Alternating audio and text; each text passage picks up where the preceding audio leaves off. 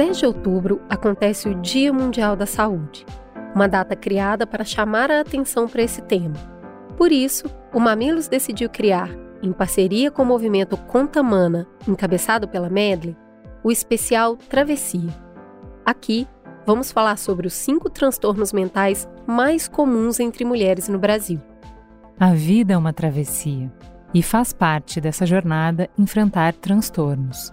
Não é o ideal, não é o desejável, mas é a realidade. Faz parte da fragilidade de sermos humanos.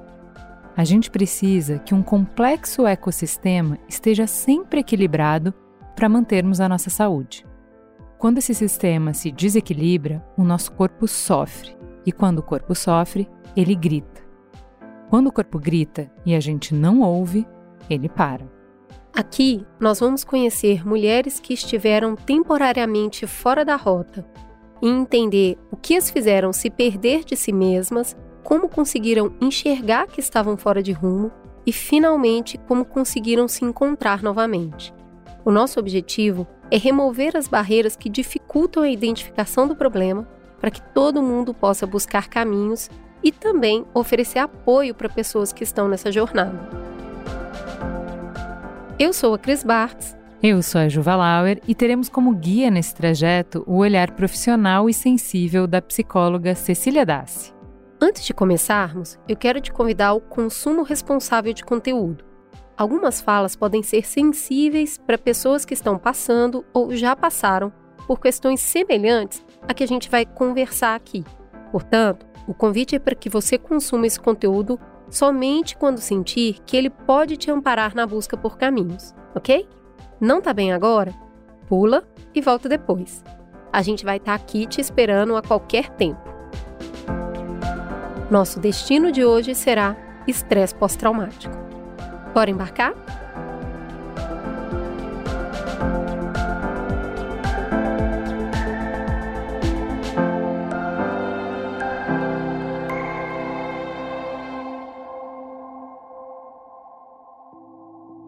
Começo do século XX, quando os soldados voltavam ali da Primeira Guerra Mundial traumatizados, um psicólogo britânico passou a chamar essa condição de choque por bomba ou choque por granada. Com o passar dos anos, foi se entendendo que essa é uma condição que poderia ser causada por vários eventos traumáticos e que aparecia com frequência fora dos campos de batalha. Nos anos 80, aquele antigo estado de choque por bomba, ele se transformou no que a gente conhece formalmente como transtorno de estresse pós-traumático, ou TPT. Quem sofre de TPT são as pessoas que continuam se sentindo afetadas por alguma situação terrível que aconteceu, mesmo quando elas já estão em outra situação, num espaço de segurança e não mais em perigo, medo ou estresse extremo. Hoje, esse transtorno tem quase 20 sintomas reconhecidos e que envolvem reviver memórias, se esquivar de certas coisas e também gatilhos mentais, aqueles que fazem a pessoa reviver uma situação traumática de forma involuntária. E é possível desenvolver esse TPT mesmo sem ter sido uma parte ativa do evento traumático.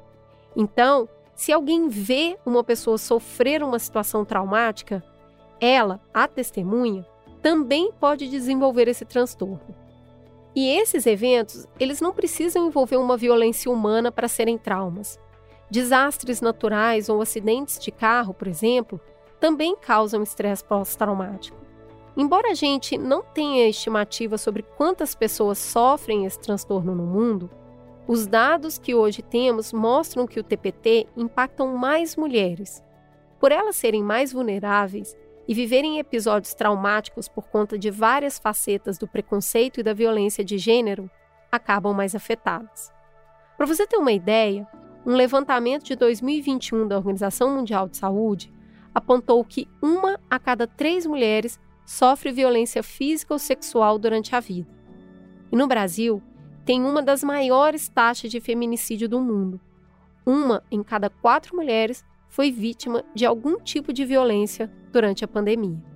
Por isso, a gente escolheu falar sobre esse tema nesse ciclo de cinco episódios que vão tratar transtornos mentais que acometem mulheres tanto quanto o soldado na guerra, os civis podem ficar traumatizados pela violência que eles enfrentam ou assistem.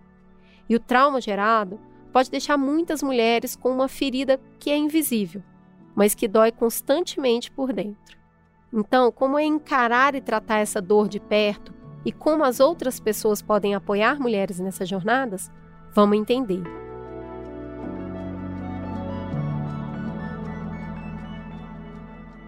Primeiro, dar boas-vindas novamente a Cecília Dassi, que está aqui conosco. Ela é psicóloga, atriz e criadora de conteúdo. Além do Instagram, cecilia.dassi, ela compartilha dicas e debates maravilhosos sobre saúde mental. Ela está também no YouTube compartilhando vídeos valiosos para mais de 160 mil inscritos. Temos aqui também a Glaucia Carvalho, que tem 39 anos e duas filhas.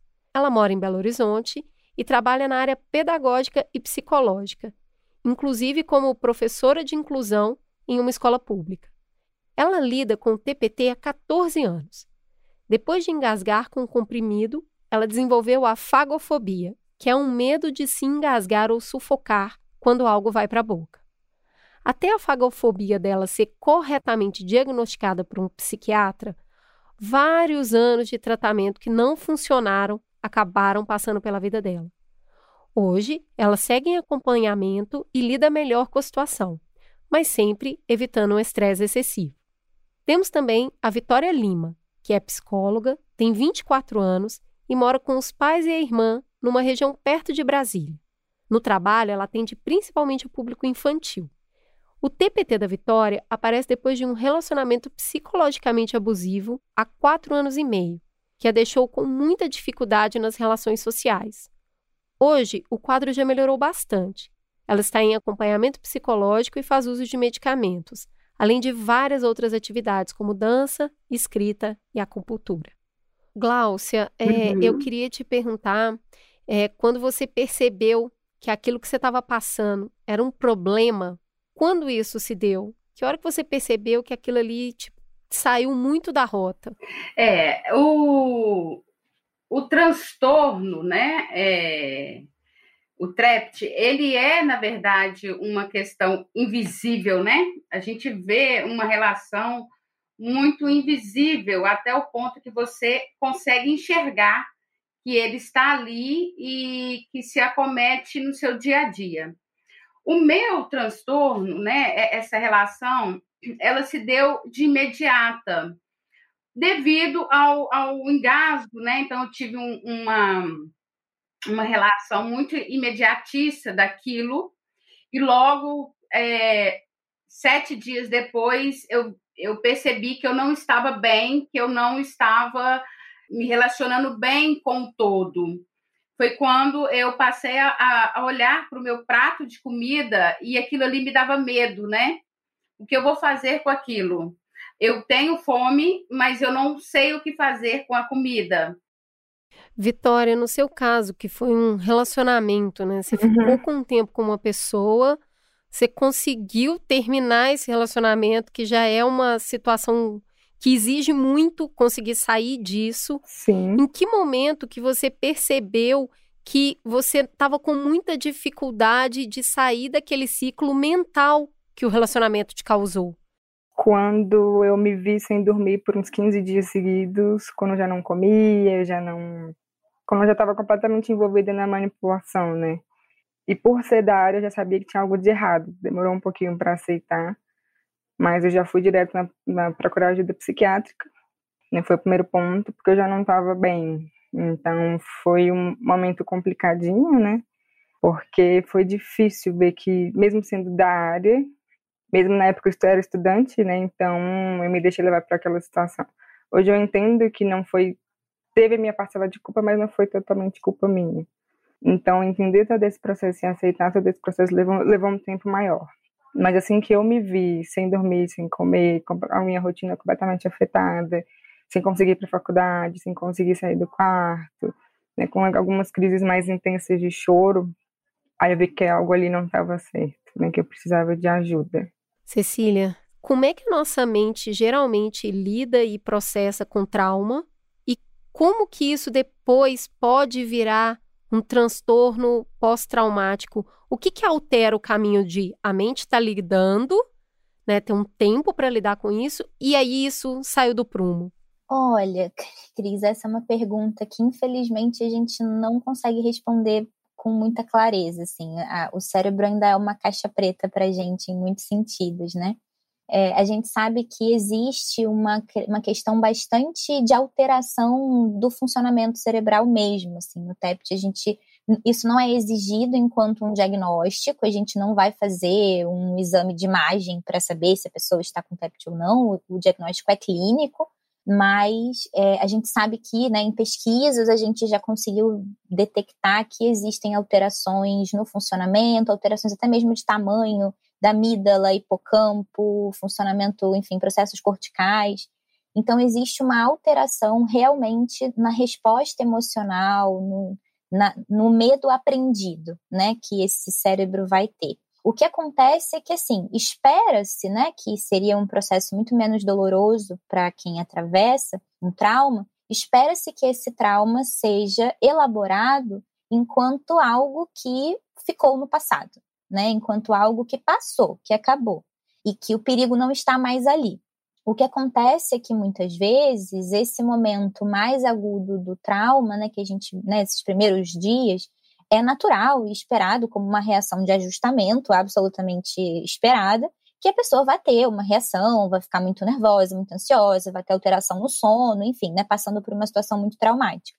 Mas espera-se que isso vá se, se dissolvendo, digamos assim, né, que isso vá voltando ao que era antes em poucos dias. Quando isso não acontece, dentro desse primeiro mês, assim, né, até esses primeiros 30 dias em torno disso, do evento traumático, a gente vai estar tá falando de uma reação de estresse agudo. A gente ainda não está falando do TEPT. A partir desse primeiro mês, passado esse período, quando a gente ainda tem essa intensidade de respostas emocionais, como se as coisas traumáticas estivessem acontecendo repetidamente, né? Então, memórias que surgem, pesadelos que surgem, é, lembranças dessa vivência, muitas tentativas de evitar coisas que podem vir a, a trazer essas lembranças. Então, às vezes a pessoa não, nem tem muita clareza de por que, que aquela situação específica está trazendo, né? No caso, a Glaucia falou, quando eu sentava para comer, eu olhava para o prato e isso me dava essa sensação de, meu Deus, o que eu vou fazer com essa comida? Como é que eu faço para essa comida matar a minha fome sem eu ter que engolir? Uhum. Porque eu não quero passar pela experiência de ter que engolir, né? É um uhum. risco para mim.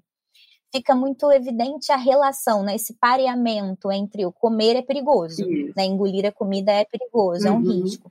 Talvez no caso da Vitória, não sei se, né, tô, tô fazendo, né, uhum. imaginando aqui, mas talvez fosse até mais difícil conseguir entender quanto quantas foram as diferentes fontes de pareamento, né? De quantas coisas iam lembrar situações traumáticas, porque as situações traumáticas foram muitas, foram diversas, em diferentes contextos.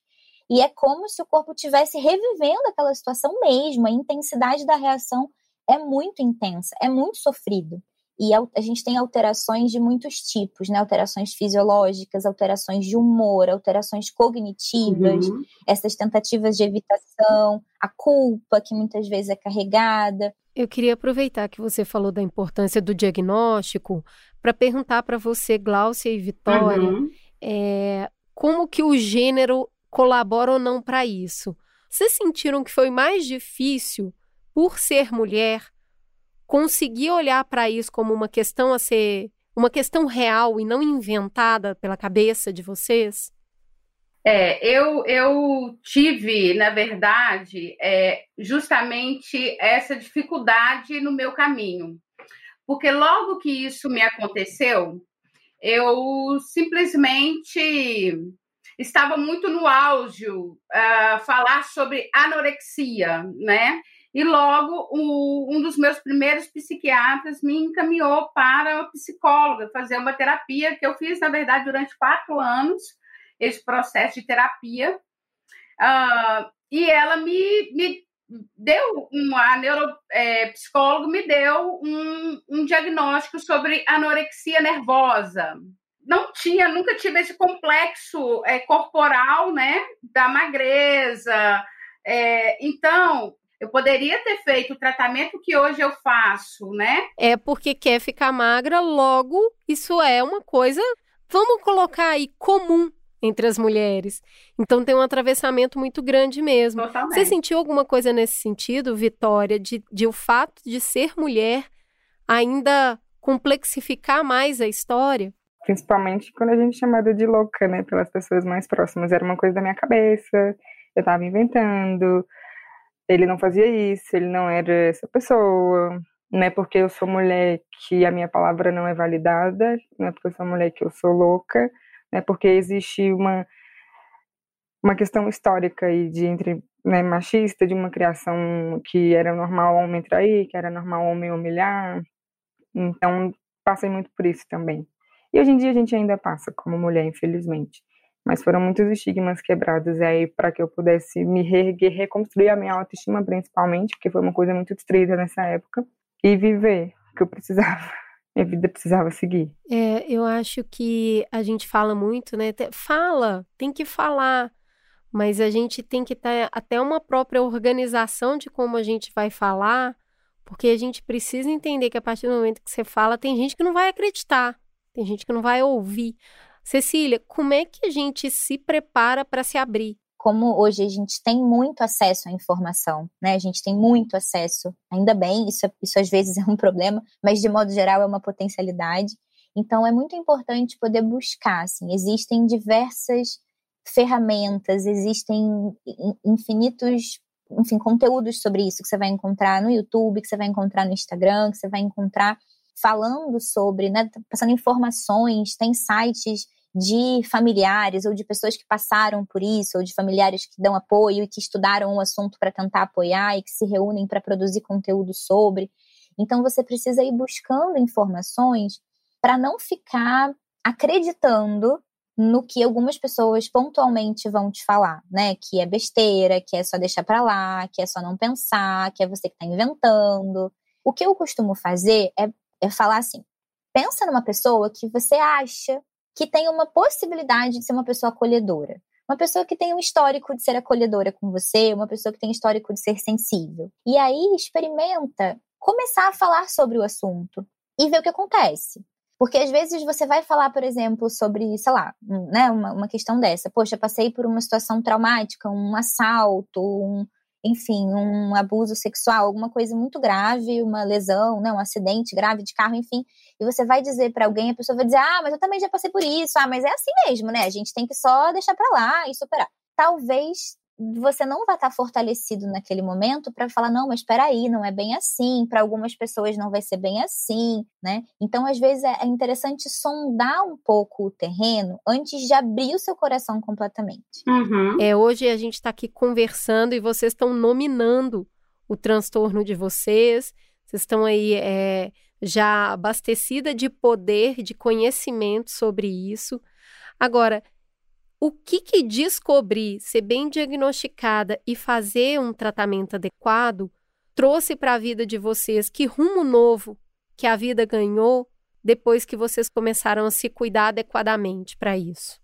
Eu me senti livre. A gente se sente liberta, não é? Ah, eu consegui voltar a me socializar coisa que eu não fazia antes, que eu parei de ir para as festas, né? Amigos, me recuava muito na sociedade. É, e eu me senti, hoje eu sou uma pessoa extremamente feliz. É, consegui ter a minha vida, é como você ter sua vida de volta. Bom, eu costumo dizer que a terapia me salvou, né? Eu passei por, por algumas situações de ideação suicida, né, de, de querer acabar com aquela dor de alguma forma. Então, foi no processo terapêutico, principalmente com as psicólogas pela, pela qual eu passei, de ter o meu momento ali de, de escuta, de acolhimento, de compreensão, que aquilo não era loucura da minha cabeça, de que aquilo era real, de que o que eu sentia era real, que a minha dor era real, que eu consegui ir me reencontrando, né, ir me reconstruindo, porque isso foi necessário essa reconstrução. Eu tive que encontrar uma nova vitória, porque hoje eu sei que foi necessário passar por aquilo para que eu pudesse viver bem hoje, viver melhor comigo mesmo. né? Eu precisei daquilo para me reinventar como mulher, como pessoa, como amiga. Né? Foi com um tratamento adequado seguindo o tratamento corretamente que, que eu pude voltar a me relacionar, que eu pude trabalhar a confiança nas pessoas, que ainda não é a melhor coisa, mas já é algo muito melhor do que era. O senso comum também fala que tem que falar no assunto para superar. Fala, vai falando, fala o tempo todo sobre a situação, porque assim você vai pôr para fora, você vai superar. É assim mesmo? que eu posso te dizer é que a gente tem mais evidências, né? E a gente tem evidências de fato, de hoje o que a gente tem de evidências melhores no, na intervenção para PEPT, de fato é sim, em algum grau, ser exposto a, esse, a essas memórias traumáticas. Só que não é assim aleatório, né? Não é uma coisa assim de só fale. Ah, vamos lá. Não é com um colega no bar, né? Não é em qualquer momento. É, não é. Acabou de acontecer. Ah, então vem cá que eu vou te chamar agora, me conta todos os detalhes e você vai ser exposto à memória e agora pronto, você não vai desenvolver. Não é isso, assim. A gente não tem. É, não, não é, não é, é, é muito complexo. Então, quando a gente vai falar de uma intervenção, ela precisa ser muito cuidadosa, ela precisa ser muito gradual. Então, precisa acontecer de uma forma que a pessoa vá sustentando, porque a gente não quer retraumatizar, né? A gente não quer que a pessoa vá viver de novo. E aí, o que vai acontecer se ela. Se ela, porque o que a gente quer, basicamente, né, tentando explicar, é que a gente explique para esse cérebro que essa situação é uma memória que não está acontecendo enquanto uma realidade no aqui e agora, e que ele entenda que lembrar disso não significa que o perigo esteja acontecendo concretamente. É uma memória de um perigo que ficou no passado. E conforme a gente vai conseguindo fazer essa pessoa se expor a essas lembranças, a essas memórias, sem que ela de fato esteja vivenciando aquele risco concreto, ela vai aos poucos entendendo que, ah, não, peraí, calma, o, o perigo não é concreto, o perigo não é real, ele passou. Ah, é só uma memória, né? Só, tô botando entre aspas aqui, porque é uma memória que traz muito sofrimento, mas aos poucos vai trazendo cada vez menos. E essa é a nossa intenção. Eu queria que vocês me contassem o que, que vocês esperavam das pessoas, porque é aquilo que a Cecília estava falando. Tenta identificar alguém que é um pouco mais acolhedor no seu grupo e conta o que, que vocês esperavam das pessoas para quem está nos ouvindo e tem um colega nessa situação, tem um parente nessa situação, consiga prestar um apoio adequado. O que, que vocês esperavam das pessoas? É, eu esperava compreensão. Acho que é o primeiro ponto é a compreensão do processo, né? Uh, e, e, de fato, assim, eu sofri muito com essa compreensão, porque a início sempre acho a loucura, né? Não, mas isso é loucura, como é que você não consegue comer? Né? Tem fome, mas não consegue comer. Então, é, a compreensão e a paciência do processo, né? Porque muitas das vezes se quer respostas rápidas, então, as respostas não estão prontas e nem são rápidas. Eu acho que o que eu sofri muito foi muito isso, é, da parte da minha família, ter uma compreensão e ter um olhar carinhoso para o meu processo. Achar que você tem um, um, um transtorno e se colocar no lugar do outro é muito difícil. Então, dentro da família, isso é, ficou muito complicado. Eu hoje tenho a minha filha, Flora, ela tem sete anos, e ela tem um transtorno alimentar evitativo, restritivo evitativo, que é o TARI. Hoje eu já tenho um olhar diferente. Então eu levo todo o meu conhecimento, porque isso virou a minha profissão. O meu problema eu fiz virar a, a minha profissão, quanto não ter recebido naquele momento que eu precisava um apoio, a paciência, o verdadeiro tratamento, as observações necessárias para que meu sofrimento pudesse ser menos longo, porque o meu, meu processo foi 14 anos, poderia ter sido em dois, três anos, o que hoje eu levo de beleza na vida. Então, hoje eu tenho a minha filha, que hoje eu faço esse processo do TARI, de paciência, compreensão, terapia, e que não é fácil, mas que o amor vence. que bonito. E com você, Vitória, que tipo de apoio as pessoas podem dar para alguém que está no processo de TEPT? Eu acho que ouvir, escutar mais. E às vezes a gente precisa. Tem essa questão da compreensão? Tem. Mas a gente, hoje eu sei que nem todo mundo compreende. Porque, como eu falei no início, é mais fácil você entender a sua dor do que você entender a dor do outro, porque não está doendo em você. Então é difícil de compreender e hoje eu sei disso. E, e a minha profissão é ouvir, né?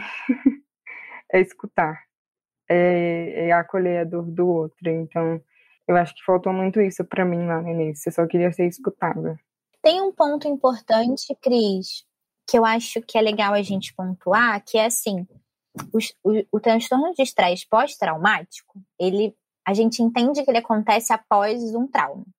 Mas, né, é, é, a definição dele é essa. Mas a gente precisa entender que nem sempre um trauma vai gerar um transtorno de estresse pós-traumático. Eu tenho certeza que tem milhões de pessoas no mundo que já engasgaram, por exemplo, com um comprimido, como aconteceu com a Glaucia, e que não desenvolveram TEPT com relação a isso.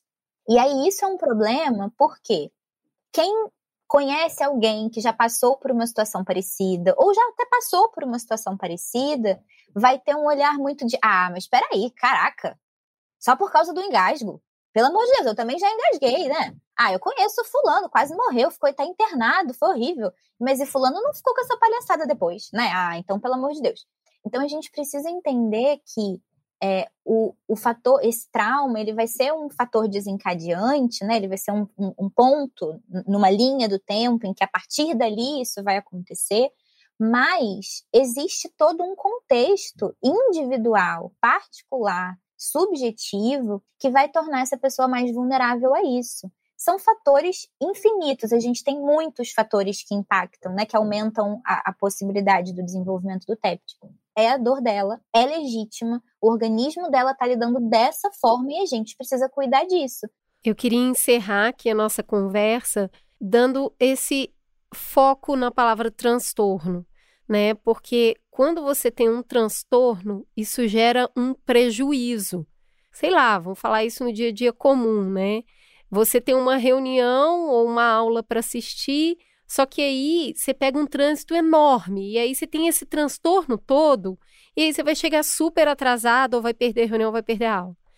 Então, eu acho que para as pessoas que estão ouvindo, quando elas conseguem fazer esse processo, deixa eu olhar para a minha vida. Eu estou tendo algum transtorno que está me causando algum prejuízo? Né? Então, a, a Glaucia estava sem comer, a Vitória travada para se relacionar. E são coisas do dia a dia prático da vida da gente. É, é um transtorno que está trazendo um prejuízo enorme. Então, eu queria encerrar a nossa conversa é, convidando as pessoas para olharem para si mesmas. Se, se em algum momento é, da vida, do dia a dia dela, da forma como ela enxerga a vida, ela enxerga que ela está tendo muito prejuízo. Se ela está tendo prejuízo, isso acarreta um sofrimento muito grande. E esse sofrimento pode encontrar o, o, a puxadinha ali para para virar só vida mesmo, que é a dor comum, a dor do dia a dia, o choque do dia a dia, o, o, o prejuízo que não vai tirar a sua vontade de viver, a sua graça da vida. Então, eu queria agradecer muito a generosidade da Vitória e da Gláucia de compartilhar isso aqui com a gente. Eu acho que quando a gente traz a pessoa que vive a questão, a gente humaniza, e o que a gente está precisando hoje é isso, é de humanizar as questões que a gente está falando. Queria muito agradecer a Cecília por ter sido nossa bússola nessa conversa, para a gente não se perder né, nessas informações que elas são tamanhas que se a gente mergulhar demais, talvez a gente nem consiga voltar. Então, essa bússola é fundamental. E eu queria agradecer quem está aí do outro lado ouvindo, por ter aceitado fazer essa, essa travessia aqui com a gente, entrar nesse assunto. E a gente espera vocês na próxima jornada. Gente, muito obrigada. Gostaria que vocês dessem um tchau para o pessoal que está nos ouvindo. Bom, eu agradeço imensamente o convite. Estou muito feliz em poder hoje falar, né? falar sobre, é, falar como e falar que existe a possibilidade e os caminhos para que a gente possa conseguir tocar e ajudar um pouco mais. Bom, queria agradecer o espaço. Né? Esse ano foi um ano complicado para todo mundo, né? Desde o ano passado e e acho que estar dentro de casa muito tempo, como passamos, é mais difícil ainda para quem tem transtorno é bastante dolorido, né, Glaucia? E, e esse ano, esse ano eu decidi que eu não ia mais me calar. E eu acho que esse foi o convite para eu me dar a oportunidade de falar sobre isso. Porque durante muitos anos eu mesma me calei, né, para não ter que lidar com muita coisa. E, e ter esse espaço, poder falar de, da minha dor e ter isso é aceito e ter pessoas que estão dispostas a ouvir faz muita diferença né? Eu tô, eu tô com a voz um pouco embargada que eu tô bastante emocionada. Mas agradeço o espaço.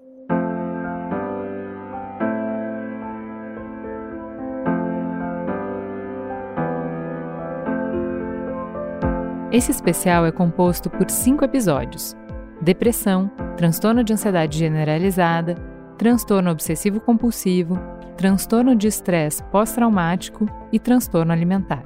Não deixe de ouvir todos os episódios.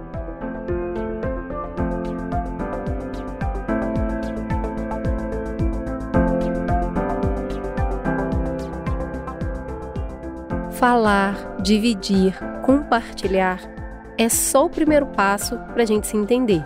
Mas como é difícil dar esse primeiro passo, né, menina? Mas quando a gente dá o primeiro passo, aí acontecem conversas como essa que a gente fez aqui hoje.